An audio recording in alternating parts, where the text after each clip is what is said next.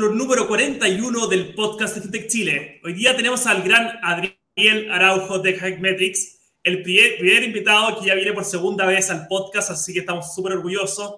Adriel vino casi, hace casi más de un año en el capítulo 13, ahora nos encontramos en el capítulo 41. Y hoy día es una fecha especial. Hoy día vamos a aprender sobre ciberseguridad, compliance y cómo poder romperla protegiendo el negocio financiero, fintech, de manteniéndolo seguro, eh, manteniéndolo con buenos estándares y así generar seguridad a través de las finanzas, la banca. Y también vamos a aprender de muchas otras cosas más con Ariel. Ariel está actualmente en México, así que está en una de las, en una de las cunas de los startups a nivel regional, así que también nos puede contar mucho sobre eso, sobre su experiencia allá. Así que, Ariel, estimado, bienvenido al estudio. Muchas gracias por la invitación, Rafa. Ahí hay muchas ideas que las conversamos en la última misión comercial a México, así que es tiempo de repasarlo. De todas maneras, de todas maneras. Ahí, bueno, fuimos con 14 fintechs a, con, 14, con 14 fintechs allá en Ciudad de México y fue realmente un agrado y, impresionante ver cómo el fintech es un producto de exportación chileno. No, no está solo el cobre, no está solo el vino, sino tenemos los servicios fintech que están yendo a otras latitudes. Y ahí, eh, buenísimo, Adriel. Quería, antes de partir con Hackmetrics, me gustaría, ya lo sé que lo vimos en el último capítulo, pero para la audiencia que aún no te conoce, eh, quería saber si nos puedes contar un poco sobre tu historia profesional, eh, como los pasos desde que has dado y cómo has llegado también a, a formar Hackmetrics, que ahora es una empresa altamente exitosa a nivel regional y, y en el mundo de la ciberseguridad. Bien. Eh, empecé en una empresa financiera tradicional, crédito argentino, que es crédito para no bancarizados o personas en situación de que están en listas de deuda. Es el Buy Now Pay Later del año 2001. Eh, cuando ahora le ponen un nombre, nombre cool, eso en Argentina nació y se creó cuando Argentina, el mundo bancario se rompió en el 2001 eh, empezaron a salir instituciones financieras que te decían, comprame un producto y me lo pagas en pequeñas cuotas mensuales. Así que no hay nada de innovación en Buy Now, Pay Later. Eh, en Argentina en el 2001, en Grecia en el 2008.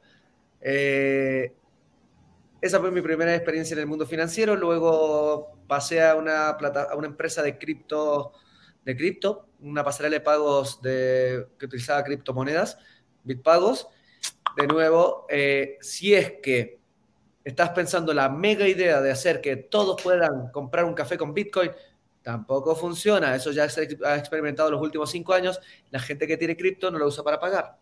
Eh, la usa para ahorrar, invertir o para tenerlo en reserva y pagar con la tarjeta de débito, pero no va a pagar con cripto, no va a pagar con el Bitcoin a Bitcoin, wallet a wallet. Eh, así que esa idea tampoco funciona. Después de eso, cofundé una startup para todo lo que es cross-border payments, lo que ahora hace D-Local y Kushkin. Se me ocurrió en el año 2014, pero fue, fui muy anticipado en el tiempo porque en ese momento el monopolio de adquirentes, de más está decir alguien como Trans, eh, se encargaron de no dejarnos operar nunca. Pero cuando sale eh, la PSD2, se pone, cuando sale la PSD2 y se pone en funcionamiento en Europa, eh, literal nace la iniciativa Visa Anywhere y ahora se abren las puertas para todos. Para cuando eso sucedió, ya había quebrado mi fintech. Eh, pero ahí aprendí lo que es tener que cumplir con las regulaciones en materia de ciberseguridad, estaba a cargo de operaciones y tuve que implementar todo lo que es el programa de seguridad para cumplir como Small Payment Institution con la PC2 en Reino Unido y certificarme PCI nivel 1 para procesar datos de tarjetas de crédito y esa fue la base que dio inicio a Hackmetrics. No, increíble, increíble escuchar la historia y qué, qué rico tenerte acá en el estudio porque ha pasado muchas cosas. Yo creo que Hackmetrics, desde la última vez que conversamos, eh, ha habido una expansión bastante importante. Y quería saber, ya que estamos en Hackmetrics, Ariel, si nos puedes contar qué es Hackmetrics, cuál es el modelo de negocio. Vamos, partamos con, con pera y manzana y después veamos si podemos ir escalando esa idea. Bueno, como dije en el último capítulo, las empresas se olvidan que la, industria fintech, la industria financiera, nace desde la ciberseguridad, nace de la seguridad. Vos depositas oro en mi, oro en mi banco, yo lo cuido por vos y te doy un eh, papel equivalente a que acá está el oro. Y así almacenar dinero en las bóvedas de un tercero era la, era, era la industria financiera. Después se crean productos encima. Pero la, industria fintech se ha olvidado de que, la, ahora crean productos sin pensar en primero asegurar el dinero del usuario. Por ende, es que los reguladores crean un montón de regulaciones por ejemplo, el 11% de la ley FinTech de México es seguridad informática, la circular 07 de Colombia, incluso ahora hay una sección específica de la ley del Sandbox de la ley FinTech en Colombia que tiene seguridad informática y es basado en la ISO 27001 y la RAM 2010 en Chile, que también es la ISO 27001. Se imaginarán que los reguladores no son unos eruditos de la ciberseguridad, por ende a la hora de pensar cuál va a ser el estándar con el cual vamos a observar, monitorear a nuestros regulados, es utilizando el, estándar más conocido de, la industria, que es la ISO 27001. Lo redactan según el modelo eh, normativo, por ejemplo, la RAN es la ISO redactado como una RAN. Eh, pero la RAN 2010 es la ISO, literal. Entonces, Así es como se ve la ciberseguridad para todas las fintech. Incluso ahora el estándar para trabajar con un banco, según la más reciente negociación y acuerdo con la BIF, es usar la RAM 2010, es decir, certificarte ISO 27001. Uno cuando entiende esto se da cuenta que todos los reguladores piden lo mismo, pero lo piden escrito de distinta manera a la hora de cumplir. Entonces, lo que tiene que hacer cualquier fintech es implementarle el estándar ISO, hacerlo funcionar, mantenerlo periódicamente, porque la seguridad no es algo de una vez y el año que viene. La seguridad es algo de todos los días. Hacer ciberseguridad no es poner una herramienta de prevención de fraude, una herramienta de monitoreo y una herramienta X. Hacer, es como en tu casa. Poner herramientas es decir, tengo una cerradura, tengo un perro y tengo una cámara.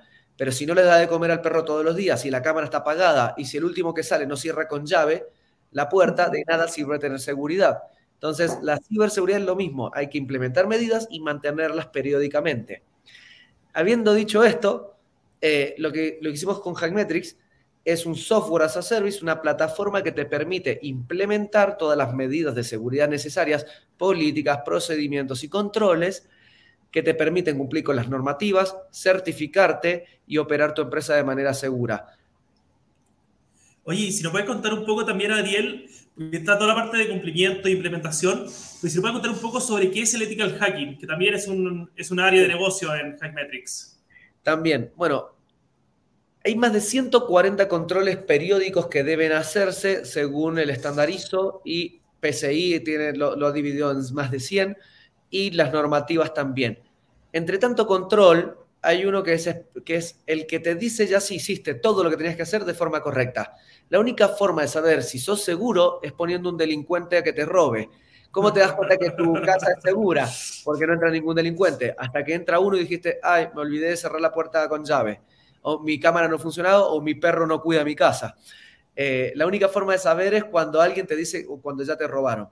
Para prevenir eso, uno de los ejercicios que sugieren las normativas y los reguladores es que contrates un servicio de hackeo ético donde ponen a hackers a poner a prueba tu seguridad y te dicen qué es lo que encontraron, cómo repararlo.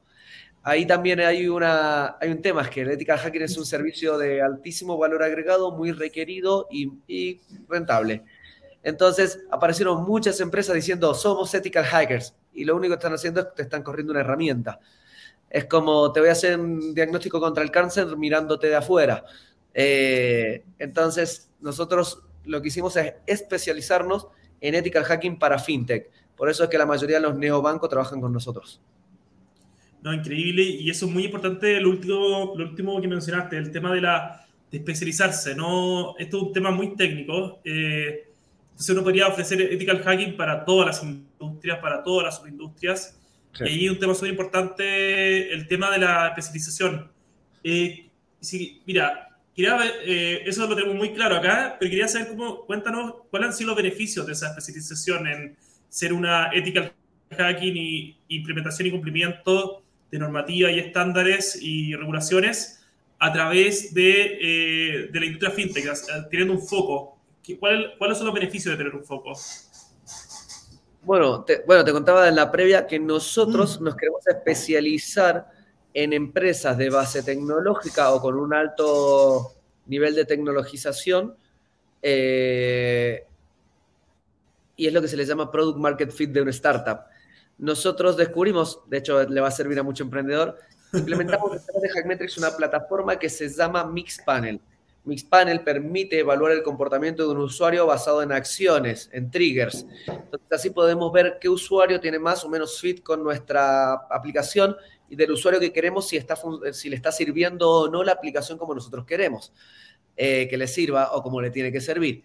Entonces, hemos ido trabajando los últimos meses en mejorar el producto para el usuario ideal, para el que nosotros queremos venderle. Si viene, no sé, Nubank y nos pide una funcionalidad específica, le decimos, a ver, voy a ver con mis otras fintech si es que necesitan este feature. Si las otras fintech dicen, no, yo no, lo necesito, mira Nubank, lo lamento, pero no. Ahora, eh, si vienen cinco fintech y me piden el mismo feature, no sé, vienen Floyd, Kipu, eh, Red Capital y me dicen, Adri, ¿sabes que estamos teniendo problemas para hacer esta tarea? Nos requiere mucho trabajo manual, es complejo, no lo entendemos. Bueno, chicos, producto, automatícenme eso, por favor. Háganlo que se haga solo. Prioricen este feature. Entonces, la especialización no solamente nos dio eso en la parte de productos SaaS, sino que en el ethical hacking nos dio que somos de los pocos que sabemos encontrar algunas vulnerabilidades específicas en fintech basado en la lógica de la aplicación. Se las encontramos a Mercado Pago, a Walla, a Tempo, a Kipu, todas las fintechs, por la lógica que tiene el negocio fintech y el tipo de criticidad. No es lo mismo la, vulnerabilidad que tiene Book, cómo impacta, que la que tiene, eh, no sé, digo, Tempo o Global 66. A uno le impacta una filtración de datos, al otro impacta que le roben dinero. Entonces, es más crítico para uno que para el otro. Entonces, la, orientación del ataque eh, tiene que ser específica para cada modelo de negocio. Después, no sé, nos encontramos con aplicaciones muy innovadoras. Si te subís sobre la nube de Amazon Web Services y sos una fintech, ya sabemos cuál es el modelo con el cual escalas a fintech, porque los arquitectos de Amazon te ofrecen que hagas la misma infraestructura y arquitectura que hizo en su momento N26, Revolut o Nubank. Entonces, Bajo esta lógica, todas las fintech tienen las mismas vulnerabilidades o muy similares. Y somos de los pocos que sabemos testear eh, en aplicaciones con serverless, que eso es hiper especializado, o no sé, con APIs en GraphQL. Eh, son tecnologías muy especializadas para, para, empresas modernas eh, con un modelo de negocio específico. Y somos de los pocos, o diría de los únicos en Latinoamérica que sabemos trabajar con este tipo de aplicaciones y negocios. No, increíble, increíble, Adriel, muy buena lección, lo, conversamos la otra vez y, creo que es súper importante eh, tener un foco. Creo que tener un foco, eh, vivimos en un mundo de cuarta eh, una plena cuarta revolución industrial, en algún momento llegaremos a una quinta, y un mundo que hay que especializarse para poder llegar lejos y, y encuentro que lo han logrado muy bien y acá es un gran, gran ejemplo, Adriel. Y quería saber si nos puedes contar un poco si ya nos vamos al tema de ciberseguridad, acá ya un consejo, por ejemplo, para las startups. Y si fueras un, no sé, un CPO o un CEO que, y le dices, y le pregunta, oye, Adrián, ¿en, en, qué cosa me tengo que fijar? ¿O qué, cuál es? Porque a veces, no sé, los estándares de ciberseguridad tienen muchos detalles, muchas cosas muy técnicas. Pero ¿en qué cosas yo le tengo que mantener el ojo? ¿Cuáles serían las tres o cinco cosas que yo le tengo que mantener el ojo para estar tranquilo y, por ejemplo, irme tranquilo a, dormir, por ejemplo, si fuera una casa, porque el perro está alimentado, la puerta está cerrada y eh, las cámaras están encendidas. ¿Cuáles son ahí un poco las cosas que son clave para ver si tu negocio es seguro? Primero, si vas a empezar a hacer seguridad en tu startup, no contrates al gerente de riesgos de un banco. Eh, esa gente lamentablemente no sabe trabajar a pequeña escala, en, versiones mínimas viables. Eh, he visto muchas startups que los founders se cansan y dicen, listo, ¿sabes qué? Eh, voy a contratar al gerente de seguridad del Santander. Esa persona está acostumbrada a trabajar con un presupuesto de 3 millones de dólares anuales solo para seguridad con un equipo de 7 personas. Tu startup probablemente ni siquiera está preparada para recibirla a esa persona es mejor arrancar de a poco un PM, alguien con unos conocimientos generales, implementando las medidas según los estándares adecuados. Nosotros le llamamos MBC, mínimo viable certificable. Lo mínimo posible que no te entorpezca tu operación, pero te levante la, barrera de seguridad y te permita cumplir con las regulaciones. Nosotros encontramos, y lo voy a contar con una experiencia propia, el primer equipo de expertos o de researchers de Hackmetrics venían de Deloitte, de EY y de estas empresas. Y teníamos una fricción absoluta porque tenían una percepción muy corporativa o consultora de, cómo, de lo que era hacer las cosas. Te hacían hacer, no, acá tenés que implementar eh, un sistema de logs. ¿Y cuál recomendás? Splunk. 4 mil, 5 mil dólares al año vale eso. Es como, pará, pará, pará, vamos de nuevo, no te creo, ¿sabes que no te creo? Y nos íbamos con mi socio, vamos a ver de qué otra manera podemos cumplir con esto. Y descubrimos que se puede hacer con una herramienta gratuita de 29 o, de 29 dólares al mes. Claro, estas personas están acostumbradas al presupuesto o a la realidad de un corporativo o a las buenas prácticas para alguien que tiene un servidor on-premise o de hecho me acuerdo una, un procedimiento que se discutió fuerte es cómo pedir alta de accesos una buena práctica es llevar registro de a quién le doy la llave de mi casa, a quién tiene acceso a qué, para cuando lo despido se vaya, removérselo y que no se lleve información de mi empresa. Eso también es una brecha de datos. Y no es un hacker, no es un criminal, es tu empleado. Eh, entonces, no, bueno, para, alta, baja modificación de accesos, tiene que crear, tienen que tener este documento que hay que imprimir, firmar, escanear, mandar y guardar el documento de respaldo eh, en algún archivo. Digo, ¿por qué? No, porque si se pierde la información, tienen el backup físico. Y le digo, mira, ¿de qué manera se puede? Si el empleado borra y mandar una solicitud, queda del otro lado del mail de quien lo recibió. Y si está copiado en tres personas, queda, tenés dos backups más. No, y si, se, y si le pasa algo al servidor donde almacenan esos mails, ¿qué? ¿Google se va a prender fuego? es más probable que se prenda fuego mi computador y la computadora de, de, las otras dos personas, pero que Google pierda esa información es poco probable. Entonces me estás haciendo un procedimiento tipo corporativo, tipo enterprise, para una startup que usa G Suite, eh, Workspace de Google. Es decir, y con ese paradigma empezamos a recortar, son más de 140 controles que le empezamos a recortar porque pusimos en duda al, teórico experto, el que más sabe. Y sabe cómo hacer seguridad en Santander. Una startup tenés herramientas cloud, tenés herramientas de monitoreo automatizado, tenés herramientas customizables que ya vienen embebidas en otra. Eh, acá se juega con otras reglas. Entonces, lo último que haría yo si fuera de nuevo un neobanco o una pasarela de pagos es contratar a alguien que viene de un corpo. No, increíble. Y por eso es súper interesante eso, porque claro, un corp eh, son demasiadas cosas, demasiada especificidad y con presupuestos por las nubes. Y entonces, por ejemplo, podría partir trabajando con Hackmetrics para y empezar a quedar tranquilo con mi ciberseguridad. Por ejemplo, soy una startup que crea una wallet y somos 10 empleados. Eh, ¿Cómo parto trabajando con Hackmetrics? Bien. Hay dos frentes, si sos regulado o no sos regulado. Si sos regulado, desde que sos tres ya tenés que partir con un Hackmetrics. Eh, te guste o no te guste. Si no te gusta, no te metas en un negocio regulado, eh, porque lo tenés que hacer. Tenés que hacerlo de una forma más eficiente, por ende no caigas en las prácticas enterprise. Cae en, lo, en lo más simple que puedas. Así como para, en vez de elegir Salesforce, cuando empezás a elegir HubSpot porque tiene marketing venta simplificado, esta es una decisión muy buena. Agarra y elegí un Hackmetrics por sobre tener un megaciso lleno de Excels. Eh, es tu puntapié inicial, hasta que sea 100, 150, 200, es funcional. Y lo mismo pasa con el CRM y el ERP. NetSuite, ponelo cuando sean 250, no cuando sean 25. Eh, todo tipo, para toda decisión hay un momento específico para saber qué poner y, para, y cuándo ponerlo. NetSuite, cuando ya facturo más de X millones al año y tengo un equipo de finanzas que sabe, manejarlo y tengo caja para implementarlo y ya reemplazar mi PNL en Excel. Eh, eh, Salesforce, cuando tengo una fuerza de venta de más de 10 personas. Hasta ese entonces con HubSpot vas perfecto. Eh, lo mismo que en materia de seguridad, con un Hackmetrics, si sos hiperregulado, ya desde los 3, 5, 10 empleados, arranca. Ya a los 100, mira, mira la, opción de un CISO, que para, que para eso ya va a llegar el CISO y va a tener todo masticado en Hackmetrics también.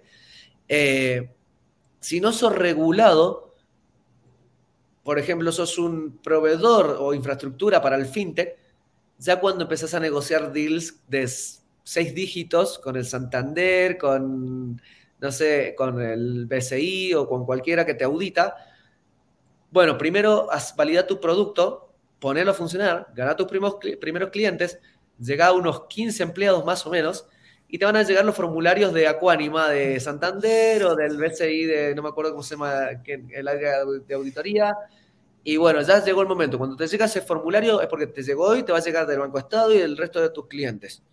Entonces, es, es el momento de prestar atención, porque si no, vas a tener ocupado a tu CTO que tendría que estar haciendo tecnología una semana llenando un formulario.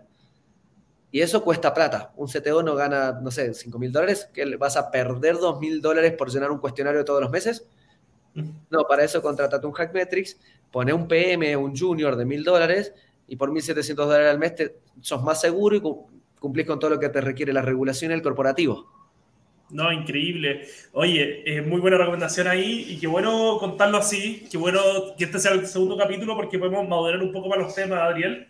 Y cuéntanos un poco cómo está estructurado actualmente el equipo de Hackmetrics, porque hablamos la vez pasada sobre la cultura de Hackmetrics y cómo esa cultura en un año trabajado y ha sido funcionando.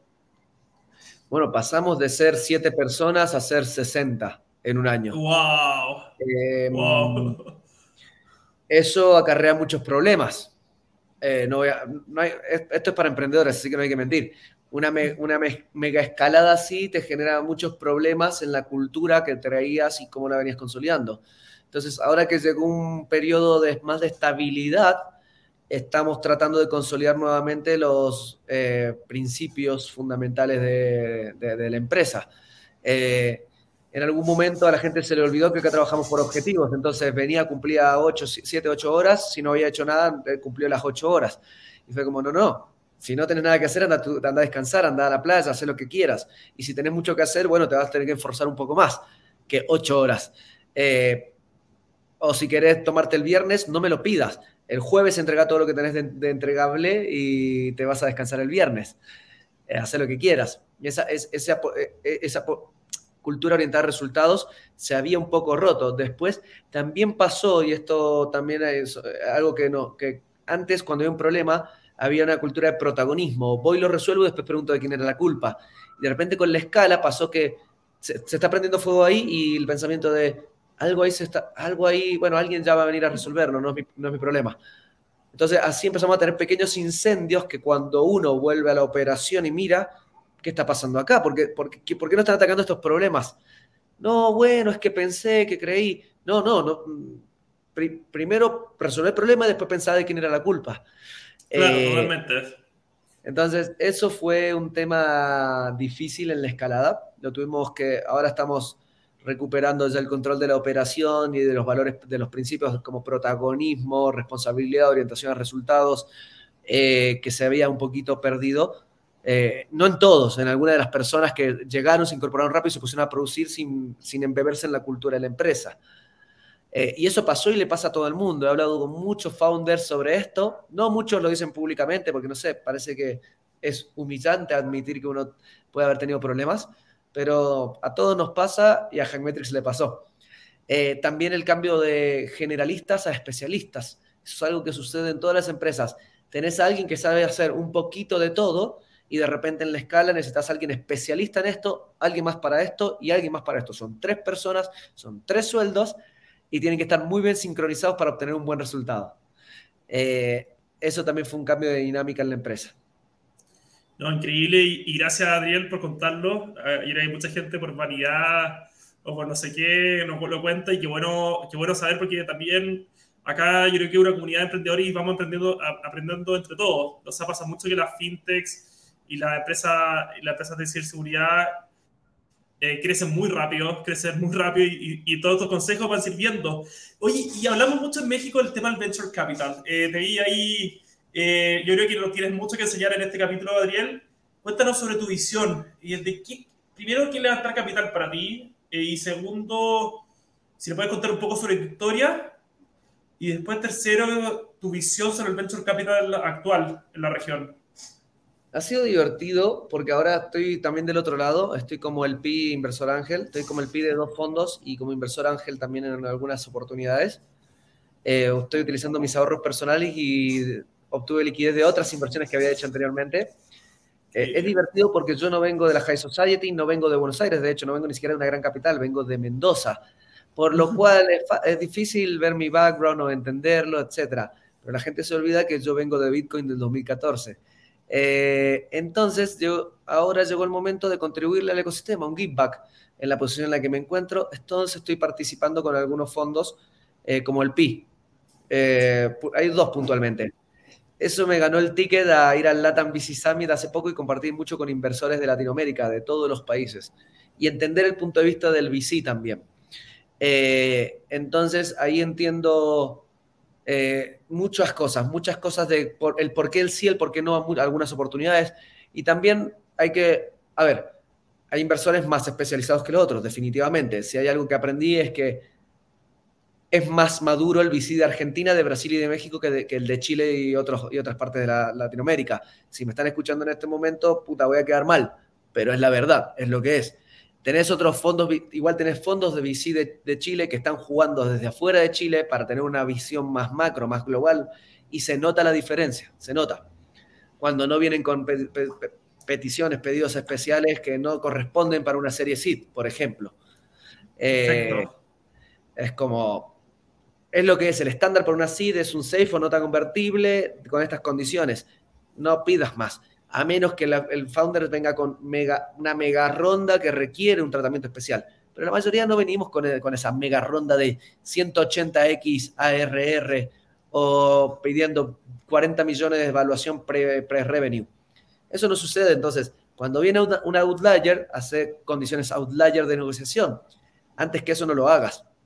Entonces, eso es lo que aprendí eh, principalmente, que el nivel de especialización en Latinoamérica versus también Estados Unidos. Hablé con muchos VC de Estados Unidos y, por ejemplo, en materia de ciberseguridad, todo due diligence de fondo de Estados Unidos incluye una cláusula que dice, hey, hace seguridad en esa startup, por favor.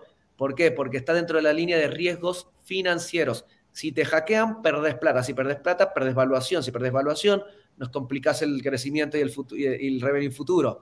Esa plata mejor gastarla en marketing, no se la pagues a un criminal. No se la pagues a, alguien que te puso ransomware. Evítalo. Ya el, mercado de Estados Unidos está maduro incluso en ese, en ese tema en due diligence. Vamos a ver emprendedor, revenue, mercado, etcétera. Perfecto. Vamos, safe. Pero en el due diligence dejamos marcado qué tenés que, cuáles serían los pasos para convertirte en una empresa en los próximos 12 a 18 meses. Eh, y te marcan el pulso el mismo VC en cuanto a la vara de disminución de riesgos. Eh, eso es lo que he aprendido últimamente. Y del otro lado de la mesa, hay temas no, que todos saben y nadie dice. Eh, por ejemplo, ¿por qué a un founder que viene de una familia con adinerada se le puede respetar una evaluación más alta que a uno que no? Esto, tomando un par de copas con algunos VC, eh, salió a la mesa. Y tiene mucho sentido. Y yo soy esto, como, le dice Nathan de Magma, undervalued entrepreneurs, los que no cumplen las condiciones de pedigree como para levantar grandes rondas. Pero incluso yo en esta posición también lo entiendo, porque es verdad. De repente, alguien que no tiene su vida resuelta, alguien que viene desde abajo, cuya lo más, lo más que van a dejar mi familia es deudas, más que un patrimonio, de repente puede llegar una oferta mariante, no sé, déjame tiene una evaluación, vienen por el triple de esa evaluación y probablemente pienso en vender pienso en vender, lo charlo, me, voy a dormir y no puedo parar de, entre lo que sueño y la oportunidad que tengo ahora. Alguien que viene desde con un colchón donde su herencia ya son 10 millones de dólares, tiene más posibilidades o más tranquilidad de decir todo o nada, unicornio nada. No nos olvidemos que el VC busca retorno de 10 a más X. Quien no es VC es un private venture y se dedica a otra inversión.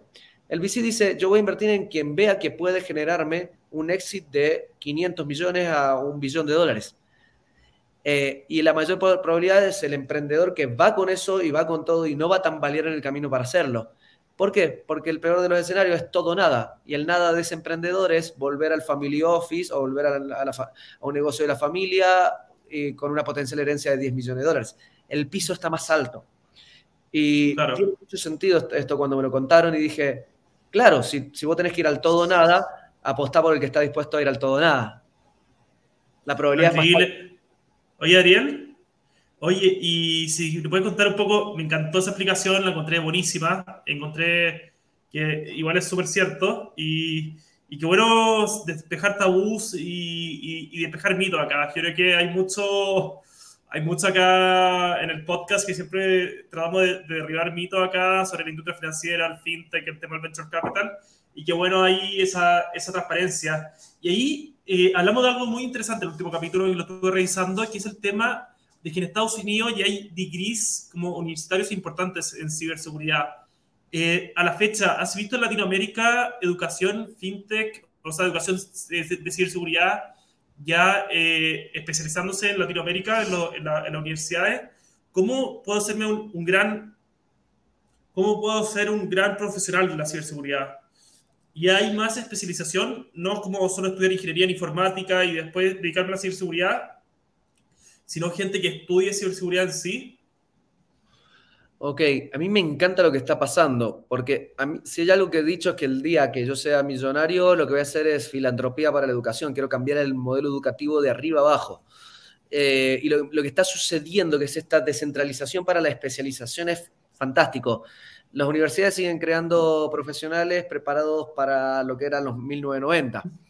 Eh, es así, es así. Aunque hay gente que no le guste lo que esto es así. Eh, y de repente te salen estas academies, estas academies especializadas, que en seis meses te dan el contenido específico para que esa persona pueda crecer. No vas a sacar, a ver, si agarras un ingeniero que viene a estudiar ingeniería, lo pones en un bootcamp de programación, triplicas la capacidad de este ingeniero. Si ese ingeniero no hace un bootcamp de especialización, va a, tener una curva de uno a dos años hasta poder hacer lo mismo que hace quien, se formó bien linealmente y ganó, y ganó experiencia. Particularmente en ciberseguridad, nosotros acabamos de lanzar la Hackmetrics Hackers Academy porque nos dimos cuenta que no salen de la universidad los hackers. Son niños con características especiales en su cabeza que los les habilita a, ser más o mejores profesionales eh, en lo que es ciberseguridad. Eh, primero, ser autodidacta es lo fundamental. No hay ninguna, ninguna universidad que te va a enseñar a ser autodidacta.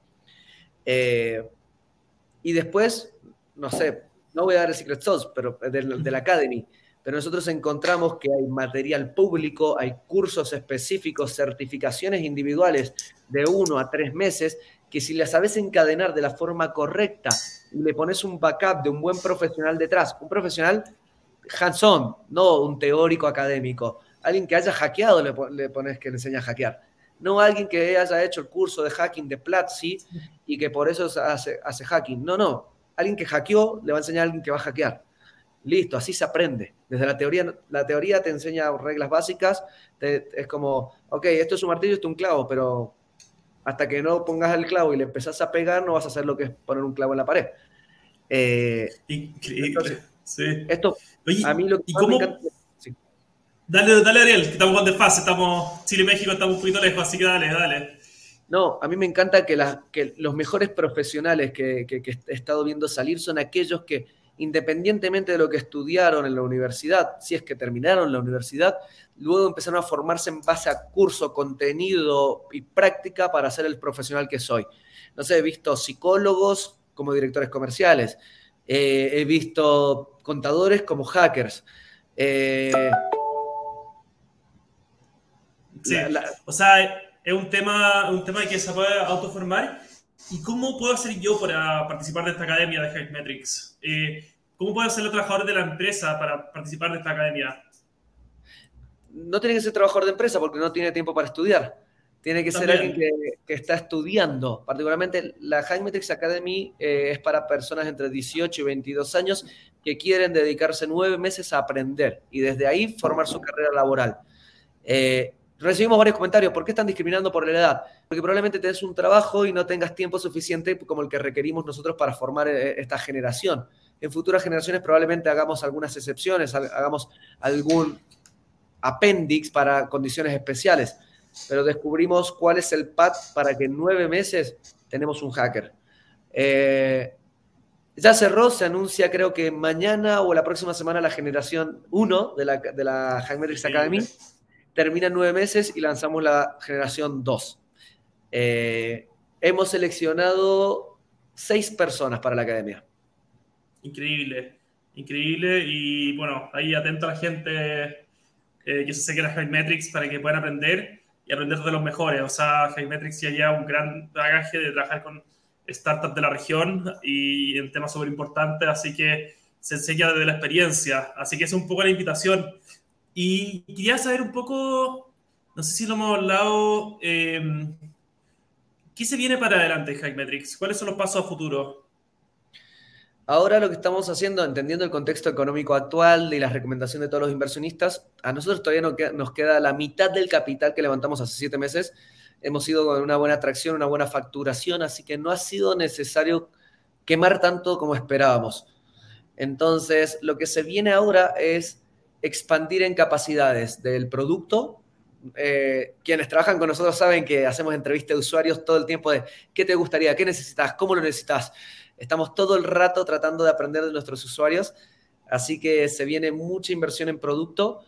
Eh, una desaceleración en materia eh, de expansión regional. Vamos a darle otro año más a México y Colombia seguir robusteciendo nuestra posición. En Chile ya consideramos que somos líder en la industria. Eh, en Colombia tenemos una oportunidad maravillosa porque estamos entrando con fuerza y en México es un monstruo, es un, es un elefante que hay que comerse parte a parte México, literal. Entonces ahí vamos a darle un año más a los mercados en los que apostamos para, para seguir creciendo. También tenemos pequeñas oportunidades en Uruguay y Perú que estamos viendo para, para ver cómo aprovechar. Increíble. Y ahí cuéntanos un poco, eh, está armando un, una especie de Silicon Valley en Ciudad de México y en México en general, de las startups de la región. Cuéntanos qué es eh, partir de Chile y empezar a emprender también en, en, México. ¿Qué cosas pasan? ¿Cómo, ¿Cuáles son las diferencias culturales en el mundo de los negocios? ¿Cuáles son las principales diferencias y, cómo, cómo, ha sido la experiencia también? Sí. Eh, México está bueno es muy difícil culturalmente, así que prepárense, porque no es lo mismo Chile que México, es, es un 180 grados absoluto culturalmente. Eh, entonces hay que prepararse, hay que estar atento. Todo lo que te funcionó en Chile probablemente no te funciona en México, así que la, mi gran experiencia reciente es armar un equipo local, traer extranjeros que sepan mucho del negocio y que mantengan la cultura de la empresa. Por ejemplo, acá me vine yo como SEO. Eh, todo el knowledge del negocio y de la cultura de la empresa. Ahí incorporar mexicanos y darle el tiempo para que maduren dentro de la organización, pero incorporar los mexicanos adecuados. No todos los mexicanos tienen la cultura de trabajo startups. No se olviden que el ecosistema startup eh, partió hace muy poco en México, entonces la cultura es más bien orientada a lo que era el corpo y menos a lo que es la startup. Es difícil conseguir gente que tenga cultura startup en México pero una vez que uno lo encuentra, ese mexicano va volando. Es la clave para el, para el ingreso a México. Sobre el pequeño Silicon Valley, literal, me, me, da risa que lo dijiste, porque justo recién me llegó una invitación de, del Benja de reverso ahí para ir a un poker night con, con los plátanos. Eh, esta noche ahí, around plátanos. Así que ahí me voy a registrar y me voy a ir a jugar un póker esta noche. No, entretenido y hay muchos chilenos por allá también. o sea, me encontré con, muchos chilenos y y, y, que entretenido también ahí que haya un gran ecosistema de latinos en México y que tengamos también otro eh, foco de desarrollo allá. Así que genial, eh, Ariel. Y, y, último, quería saber si tienes invitaciones a algunos actores también ahí de la industria. Alguien que te gustaría invitar, algún, algún mensaje que te gustaría dejar. Bien, la verdad es que noto que en México hay una gran oportunidad de negocio, pero se necesita mucha paciencia creo que todavía hay espacios para más jugadores eh, en, distintos frentes. Por ejemplo, está llegando, estoy viendo que llegar todos los de Open Banking, que es, claro, en Chile maduran y vienen a México, pero México todavía no está maduro en Open Banking. Los bancos no te abren el API, eh, ni siquiera está todo muy verde, hay que tener mucha paciencia. Pero hay otras verticales no muy explotadas que presentan una gran oportunidad. Eh, todo lo que es las herramientas de Open, open, open, open Data, eh, integraciones, scrapping, ya están llegando todas, incluso están llegando las de, las, de Uruguay, etcétera. Prometeo, el otro día estuve con ellos y, y, hay mucha competencia. Neobanco lo mismo. Pero, por ejemplo, no vi algo como migrante acá. Migrante, a, mí me encanta el modelo migrante porque son hipersegmentados, saben exactamente la audiencia, el cliente del que están atendiendo, se especializan y pueden crear productos arriba de, de, esa especialización. Un migrante no hay acá y en México hay muchísimos migrantes. Increíble, sí. De, Centroamérica principalmente. Entonces, acá hace falta un migrante. Acá hace falta, no sé si me preguntas, ¿qué otras soluciones? De KYC, Anti-Money Laundering también están llegando muchas, Fraud Prevention también hay muchas, Hackmetrics somos el único en Latinoamérica por ahora, pero ojalá no, no, no, quieran sacar otro competidor. Me, gusta el papel de, del único jugador de la, de la industria. Eh, no sé, estoy pensando, pero hay, hay, un montón de oportunidades que en otros países eh, ya están y acá todavía no llegan. México es un país de 140 millones de habitantes con cercanía geográfica a Estados Unidos. Hay insurance, en insurance hay, pero una cantidad de cosas.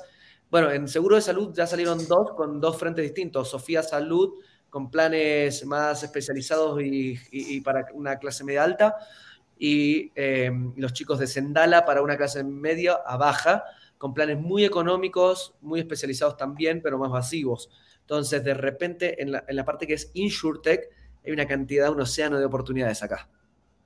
No, increíble y qué bueno, y qué bueno saber eso. Así que también invitados a, a expandir su fintech, a por lo menos poner una patita en México y en algunos otros países de la región interesantes para, también poder expandir así los modelos de negocio fintech eh, en, el resto de los países. Así que, Ariel, te dejo ahí para que puedas ir a jugar tu Pokémon tranquilo, eh, lo puedas pasar muy bien y nos estamos viendo en, dentro del próximo tiempo en Colombia. Un gran abrazo y un gustazo de haber sido nuestro primer invitado que ha venido dos veces al podcast y para nosotros ha sido extraordinario esta experiencia para poder aprender también sobre el tema de la ciberseguridad, que uno nunca deja de aprender y de muchos otros temas que hablamos. Así que un gran, gran abrazo, Adriel, y cuídate muchísimo. Rafa, un abrazo gigante, nos vemos. Lo estamos viendo, suerte, suerte. Ahora vamos y...